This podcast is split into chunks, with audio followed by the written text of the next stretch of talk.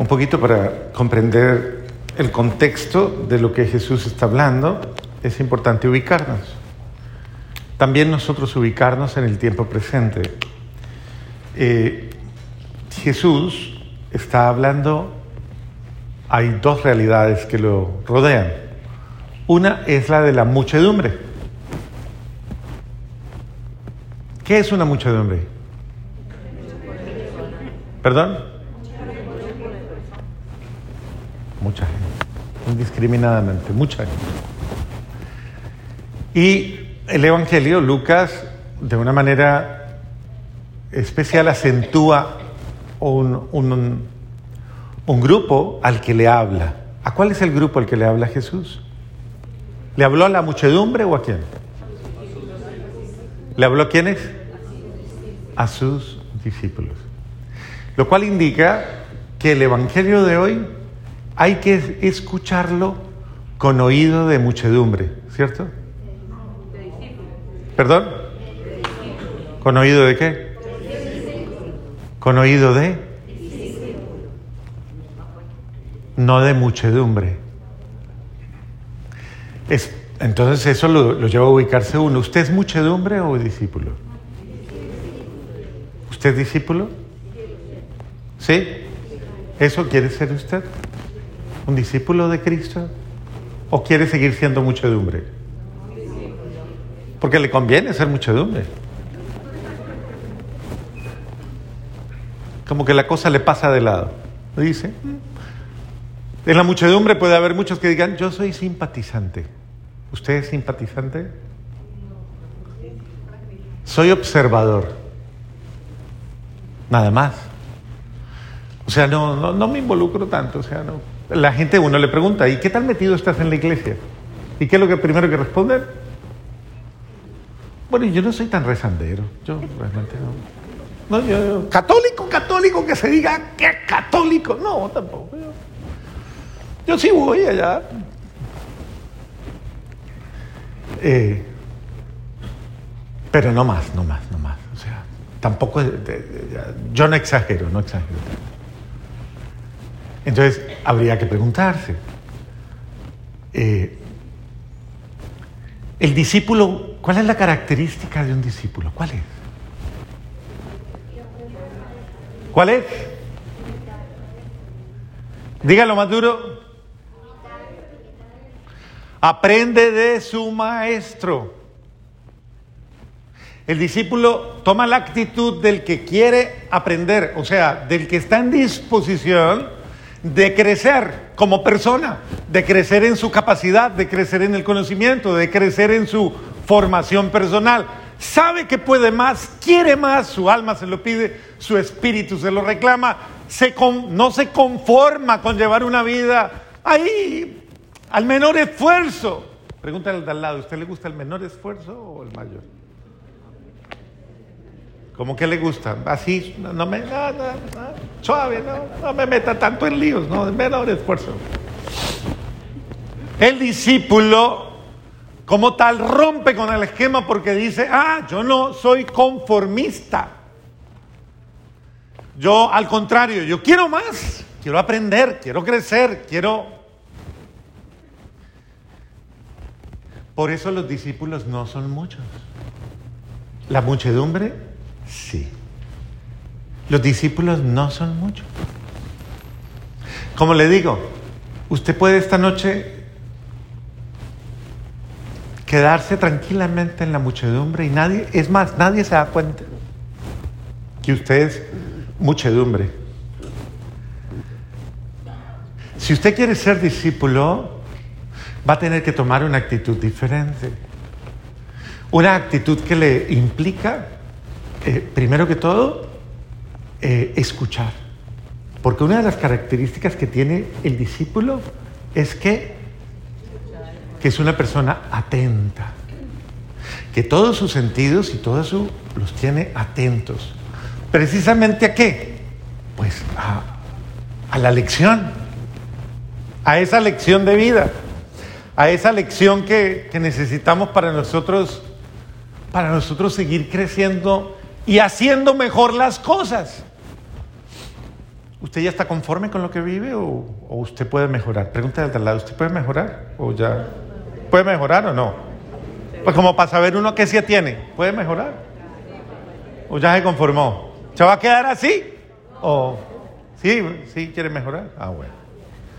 Entonces, si usted quiere mejorar, para usted es este Evangelio de hoy, en el que básicamente Jesús, al ver a todos los que lo siguen y que muestran un interés en Él, que esto es importante tenerlo claro, Jesús es, Él confronta y de alguna manera le pregunta al otro, ¿qué quiere? Como usted le preguntó a su marido antes de que la conquistara, ¿usted no le preguntó eso? ¿No le dijo que qué quería? Si no le dijo nada, pues no se queje ahora, porque. Pero Jesús preguntó, ¿por qué me sigue? ¿Qué quiere? Si usted me quiere seguir, si usted quiere venir conmigo, entienda que el seguirme a mí le implica sacrificios, le implica renuncias, le implica cambios, cambiar modos de pensar, modos de sentir, modos de obrar. ¿Usted está dispuesto a eso? Pregúntale al lado, ¿usted está dispuesto a cambiar? Pregúntele. ¿Usted sí está dispuesto a cambiar? ¿Sí quiere cambiar? ¿Qué le dijo? ¿Más? No, pues yo no hago milagros de pura pereza. Vengo a misa, rezo. El sentido mismo es, ok, estar dispuesto al cambio. A veces nos encontramos con personas que no están dispuestas al cambio. Les cuesta, les cuesta y les gustan las cosas así toda la vida. Por eso nunca cambian un cuadro en la casa del lugar, nunca. Y usted lo levanta y está lleno de polvo debajo y de cucarachas y de telarañas y de todo. O sea, parece bonito, pero nunca lo cambia. No me lo cambie, dicen. No, no, déjenmelo así, así está. Y el día que alguien les cambia algo, ese día arman el escándalo más terrible porque alguien les cambió las cosas del lugar. Eso es una persona, disculpe que nadie se sienta mal, ¿no? Porque si usted es así no se siente incómodo o incómoda. Pero a veces son situaciones muy rígidas. ¿Y el cambio es malo? Pregunto, ¿es malo? ¿Cambiar es malo? ¿Ah? Depende de qué. ¿De qué? ¿Cuál es el cambio? Claro, bueno, pero todo cambio, todo cambio, la vida está llena de cambios. Nunca, acuérdese de los filósofos antiguos que decían, usted nunca se baña dos veces en el mismo río. Y es verdad. Porque todo está cambiando, todo está fluyendo, constantemente todo está cambiando. La vida cambia, el ser humano cambia, todo está en cambio. Claro, el cambio es crecimiento. Cambiar es crecer. Si usted no se atreve a cambiar, se estanca en el proceso. Y cuando el agua se estanca, ¿se qué? ¿Se qué? Pregúntele al de al lado, ¿usted se estancó? Pregúntele, no, pregúntele. Porque usted ya sabe lo que está pasando, ¿no? O sea. Hay que asumir el cambio. Porque el cambio señala siempre el crecimiento. Le voy a hacer una pregunta básica. ¿Usted cree que usted ya llegó al ideal de comunicación que debe tener en su casa? Sí.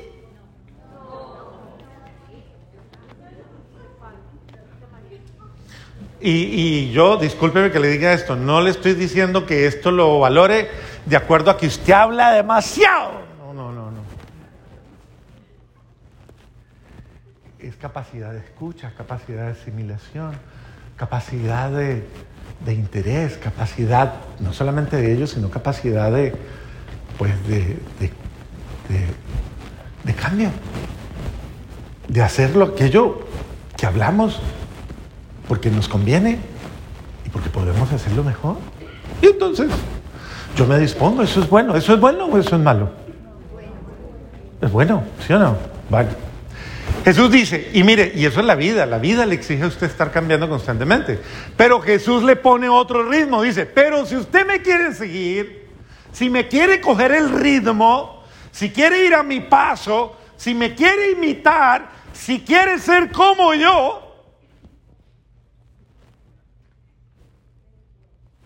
eso depende de usted.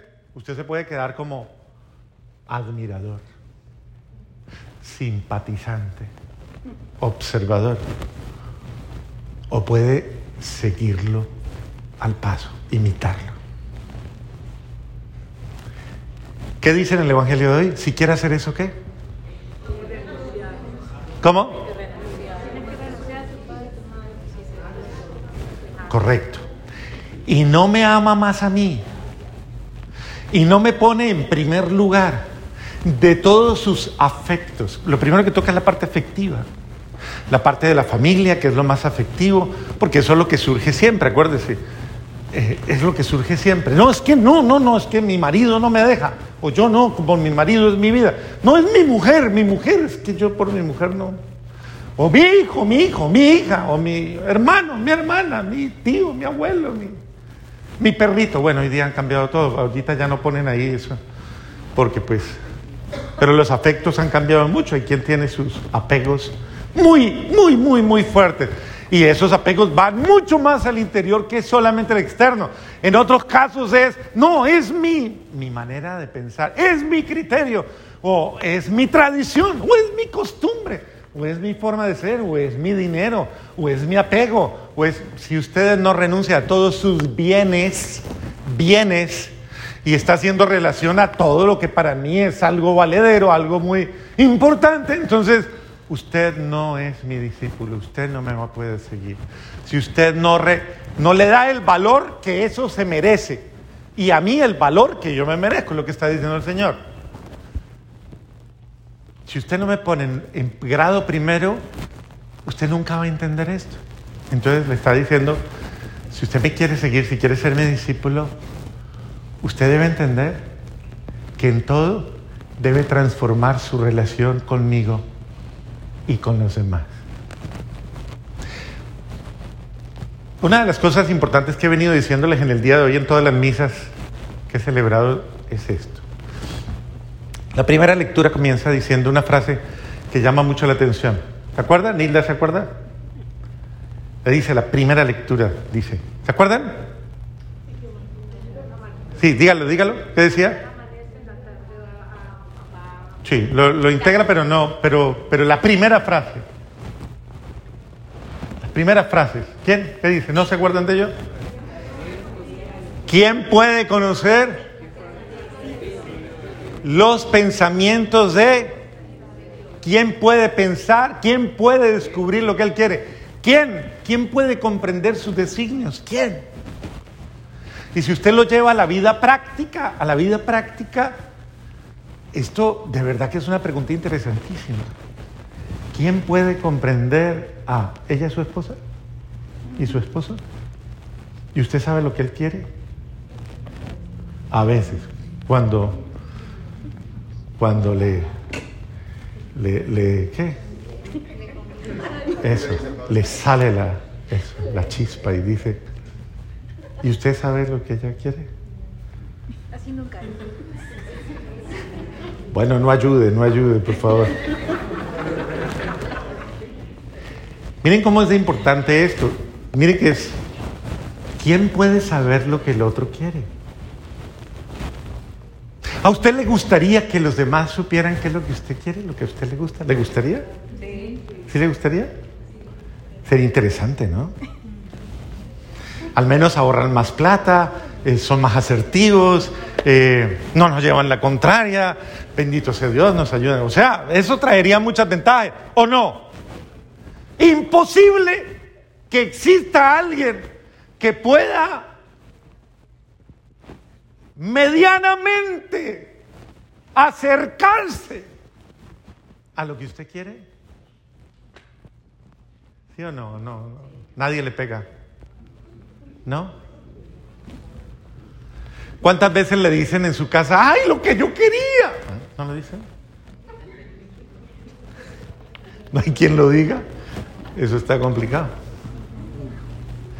Pero es el sentido de, para lograr eso, ¿qué hay que hacer? Humanamente hablando, ¿qué hay que hacer? Ah, hay que interactuar mucho con la persona. Hay que aprender a leer a la persona, hay que aprender a escucharla, hay que aprender a observarla, hay que aprender a, a retener también. Yo sé lo que le gusta y yo sé lo que no. ¿Lo que qué? Lo que no le gusta. Porque la pregunta siempre es, y pregúntele usted conmigo, pregúntele, ¿usted sabe lo que me gusta? lo que no me gusta, dígale, dígale. ¿Usted sabe lo que no me gusta? Dígale, dígale. ¿Sabe lo que no le gusta? Ahora dígale. Entonces, ¿por qué lo hace? ¿Por qué lo hace? Sí. Si usted sabe que no me gusta, ¿por qué lo hace? Pero es que esa es la complicación. Y por eso toda la palabra es una, es una pedagogía, una forma de enseñarnos. A mí me parece que esto está lleno de sabiduría. Enseñarnos a descubrir lo que queremos, lo que necesitamos, lo que deseamos, lo que soñamos, pero también lo que Dios quiere, lo que Dios quiere. Impresionante, es complicado, pero lo que Dios quiere. Porque aquí hay una promesa, dice que el Espíritu Santo se le remuestra esto a quien lo busca. Al final terminaba así la lectura, ¿cierto, Nilda? Así terminaba, decía, ¿quién conocerá los designios si tú no le das la sabiduría enviando tu espíritu desde lo alto? Eso quiere decir que sí se puede. Si el Espíritu Santo me ilumina, se puede. ¿Cuántas personas cuando tienen una, una realidad, entonces usted le pide, por ejemplo, cuando usted pelea con su marido, usted se va y después de, porque eso cuando el cerebro está caliente nadie piensa, ¿sí o no? Eso ahí hay que esperar a que se enfríe, ¿cierto? El cerebro. Pero entonces usted se va después y le dice al Señor, dame la luz, dame la sabiduría para yo entender a ese hombre, para entender qué le pasa. Y no simplemente quedarme en, la herida o en el daño o en mi dolor. Ayúdame a entender, porque puede que yo esté equivocada, ¿o no? ¿Será que sí? Puede que esté equivocada, puede que no, pero ¿qué tal que sí? Tú con ella, igual. ¿Usted entiende a su mujer? ¿A alguna mujer entiende? bueno. Hay que pedirle al Espíritu Santo, ¿sí o no? Porque si no, usted se vuelve loco. O sea, uno le tiene que pedir al Espíritu Santo mucho. Ellas con nosotros y nosotros con ellas. Pero hay que pedirle al Espíritu Santo, ilumíneme y muéstreme, muéstreme. Cuando usted le pide a Dios la sabiduría para entender a sus hijos, y no simplemente los agarra a recriminaciones y a gritos y a cantidades de cosas, sino que usted le pide a Dios, deme la sabiduría para entenderlos. Deme la sabiduría de entender a mi suegra. Si no, usted se la va a pasar peleando toda la vida con esa pobre señora. Y ella reclamando y diciendo, es que usted no me entiende. Pídale a Dios la sabiduría. Señor, ilumíname, ilumíname, muéstramelo. Solo con esa sabiduría lograron enderezar sus caminos, arreglar las cosas. Solo con esa sabiduría lograron enderezar sus caminos y, y conocer lo que te agrada. Solo con esa sabiduría se salvaron, Señor. Fuerte. Entonces yo debo recurrir a la sabiduría de Dios y pedirle, Señor, muéstreme, porque yo, vea, me estoy estrellando cada nada. Cada nada voy de error en error, de pelea en pelea de herida en herida, de grito en grito. Claro, así cualquiera se hace daño, cualquier hogar se derrumba. Entonces pídele a Dios la sabiduría. El Señor, muéstrame, muéstrame para yo ser más asertiva, asertivo. Y no andar improvisando, pensando lo que no es, sintiendo lo que no es, moviéndome por, ¿cómo lo dice la primera lectura? Dice, los razonamientos pueden equivocarse, los pensamientos mortales son inseguros. porque un cuerpo corruptible hace pesada el alma. El barro en el que estamos hechos entorpece el entendimiento. Con dificultad conocemos lo que hay en la realidad. Es una descripción clarísima de lo que nos pasa, que muchas veces no entendemos absolutamente nada, porque, porque hay una gran torpeza en la condición humana, que si uno no le pide a Dios, ayúdeme Señor, muéstreme de verdad, es el sentido de la oración, el sentido de pedirle a Dios, dame la gracia, dame la gracia Señor para yo poder comprender, para yo poder asumir, para yo poder decir lo que debo decir, hacer lo que debo hacer. Pero más aún, el mensaje de hoy es mucho más fuerte. El Señor dice, ok, yo te doy la gracia y no solamente te doy la gracia, para que me puedas seguir, porque es don de Dios. Entonces uno le dice, Señor, ayúdeme para yo poderlo seguir a usted, ir a su ritmo y poder ir transformando esos aspectos de mi vida que se resisten, que a veces se van volviendo muy complejos, porque me, van volviendo muy complicada, muy complicado. Ayúdeme a no ser tan complicada y tan complicado y a caminar a su ritmo para tener mayor facilidad mayor docilidad, mayor actitud para poder ceder, para poder cambiar. Mire lo que hace Jesús con eh, Jesús no, Nico, eh, este Pablo, Pablo en la segunda lectura. Resulta que parece que había pasado un acontecimiento eh, con Pablo y un, un esclavo. Parece que él tenía un muy buen amigo que se llama Filemón, un muy buen amigo y muy cercano a quien Pablo lo expresa, lo ama. Le dice, yo te amo. Son esas relaciones de amistad muy valiosas. Y parece ser que Filemón tenía un esclavo. Y parece ser que algo pasó ahí, algo pasó ahí. El esclavo se le voló. El hecho de que Filemón no sabía dónde estaba tal vez Onésimo o tal vez lo sabía, pero, pero algo había pasado.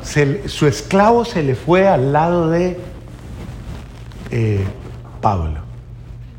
Y Pablo, eh, como es un hombre correcto, dice, yo me lo quería retener, yo, claro, no sabes cuánto bien me ha hecho, no sabes cuándo. Dice, pero no es lo correcto sin pedirte permiso a ti. Y ahí revela que Filemón no sabe todavía, no está enterado. Te quiero pedir permiso. O sea, sin hacer, no voy a tomar una decisión en contra tuya, es la lealtad de un amigo a otro amigo. Y le dice, te quiero contar una cosa, yo a Onésimo lo engendré para Cristo. Miren qué, qué bonito. Era un esclavo y lo hizo libre. Libre en el alma, libre en la mente, libre en el espíritu. Esa es una misión bonita.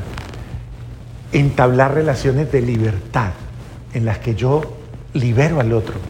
Por ejemplo, libérelo de sus culpas, libérelo de sus cargas, libere al otro de aquello que usted le exige y le demanda. Libérelo. Igual cada uno consciente y maduramente tiene que asumir cuáles son sus responsabilidades. El que me quiera seguir, tome su cruz y sígame. Eso es importante, pero es cuestión de conciencia. O sea, yo no necesito un polizonte detrás mío que me esté diciendo, pero acuérdese lo que usted tiene que hacer a toda hora, porque ese cirilí, como le dicen las mamás a uno, ese cirilí no se lo aguanta nadie, o sea. Cada uno tiene que ser consciente. Yo sé que muchos dirán, ah, padre, pero si uno no les dice nada, no hace nada, padre. A uno le toca así. Lo malo es que hay gente que se acostumbra a que le dan cantaleta. ¿A usted le gusta la cantaleta? ¿No? ¿Se la dan? Ajá. ¿Y cómo por qué? bueno, el hecho es que Pablo le dice, te lo envío, recíbelo como a mí mismo. Mire todos los recursos que usa Pablo. Recíbelo como a mí mismo. Yo hubiera querido retenerlo conmigo porque en tu lugar, para que en tu lugar me atendiera mientras estoy preso por la causa del Evangelio, pero no he querido hacer nada sin tu consentimiento. Para que el favor que me haces no sea como por obligación, sino por tu propia voluntad. Claro, hubiera podido Filemón recibir la noticia, Onésimo está con... Bueno, yo se lo dejo a Pablo porque toca, ya, ya está, ya, pues quédese con él. No, él dice, no, así yo no quiero las cosas. Yo ahora te lo devuelvo. Tal vez él se apartó de ti por un breve tiempo, a fin de que lo recuperaras para siempre. Como esclavo lo ibas a perder. Ahora yo te lo devuelvo como hermano tuyo. Transforme su relación con, la relación con esa persona, como un hermano amadísimo. Él ya lo es para mí. ¿Cuánto más habrá de serlo para ti? No solo por la calidad del hombre, sino de hermano en Cristo. Por tanto, si me consideras como compañero tuyo, recíbelo como a mí mismo. Con esto quiero hacer solo un énfasis. Si usted decide seguir a Cristo, Pablo nos está dando el ejemplo del que cambia sus sentimientos por los de Cristo. Él ama a su hermano, ama y descubre y transforma las relaciones con esa persona en relaciones cristianas, en relaciones de amor cristiano. Se lo voy a poner de esta manera. Voy a coger estos dos muchachos otra vez, no porque sean los más desaplicados, desobedientes y necios y de todo, no porque no los conozco, no los confieso, no nada. Es cierto que no sé nada, bendito sea Dios. Sino por un ejemplo genérico. Eh, si tú no transformas tu relación con ella en una, en una relación no de mi mujer, mi, que usted es mía, mi mujer. Y ella, mi marido, no mire para el lado, no mire para ningún lado, mire para acá, no haga nada, no haga aquello.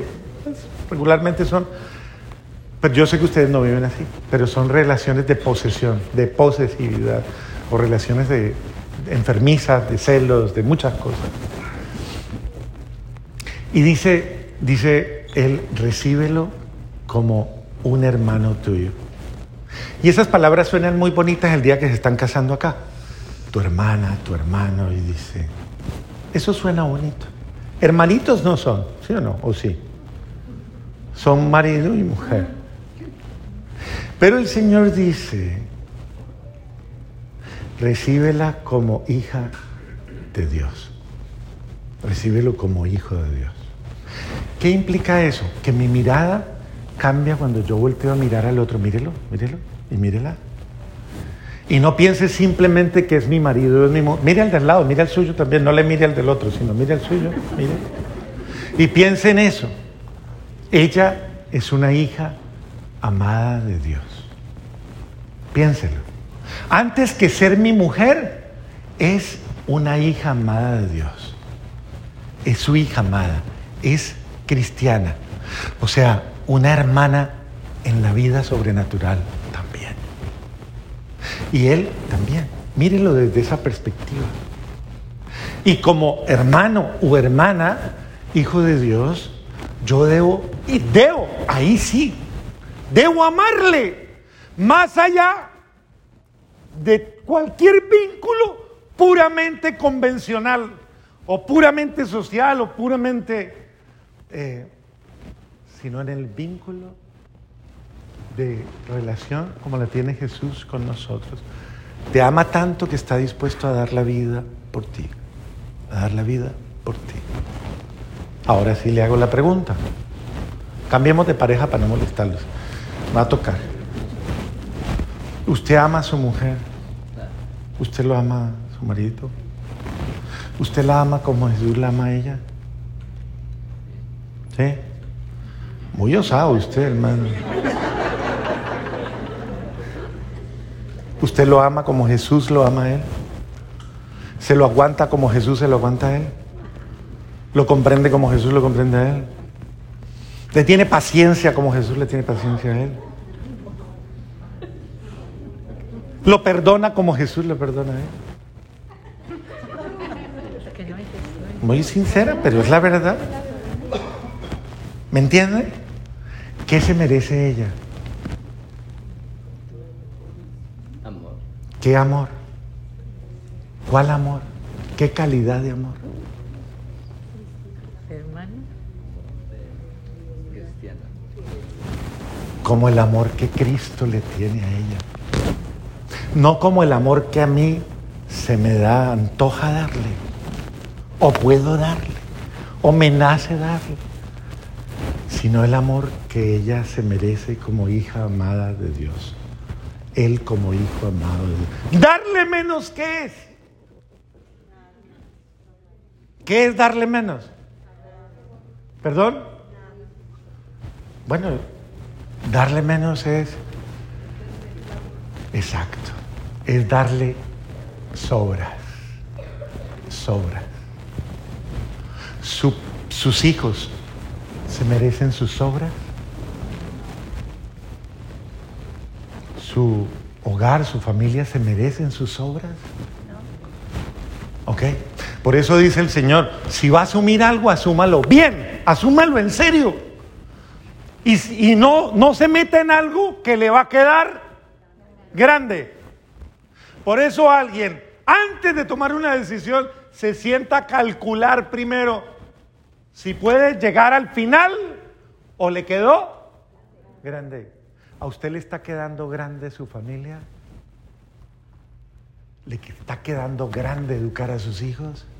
¿Le está quedando grande tener una un hogar, un ambiente en un hogar que sea bueno para todos? ¿Le está quedando grande ser una persona cristiana en su trabajo? ¿Le está quedando grande ser un discípulo de Cristo? Eso es lo que nos pregunta el Señor. Y nos dice, si me quieres seguir, decídase a cambiar, decídase a ser mejor, sea como yo, ame como yo lo amo, comprenda como yo le comprendo, perdone como yo le perdono. Y si usted hace como yo, usted ganará muchos para mí. Amén.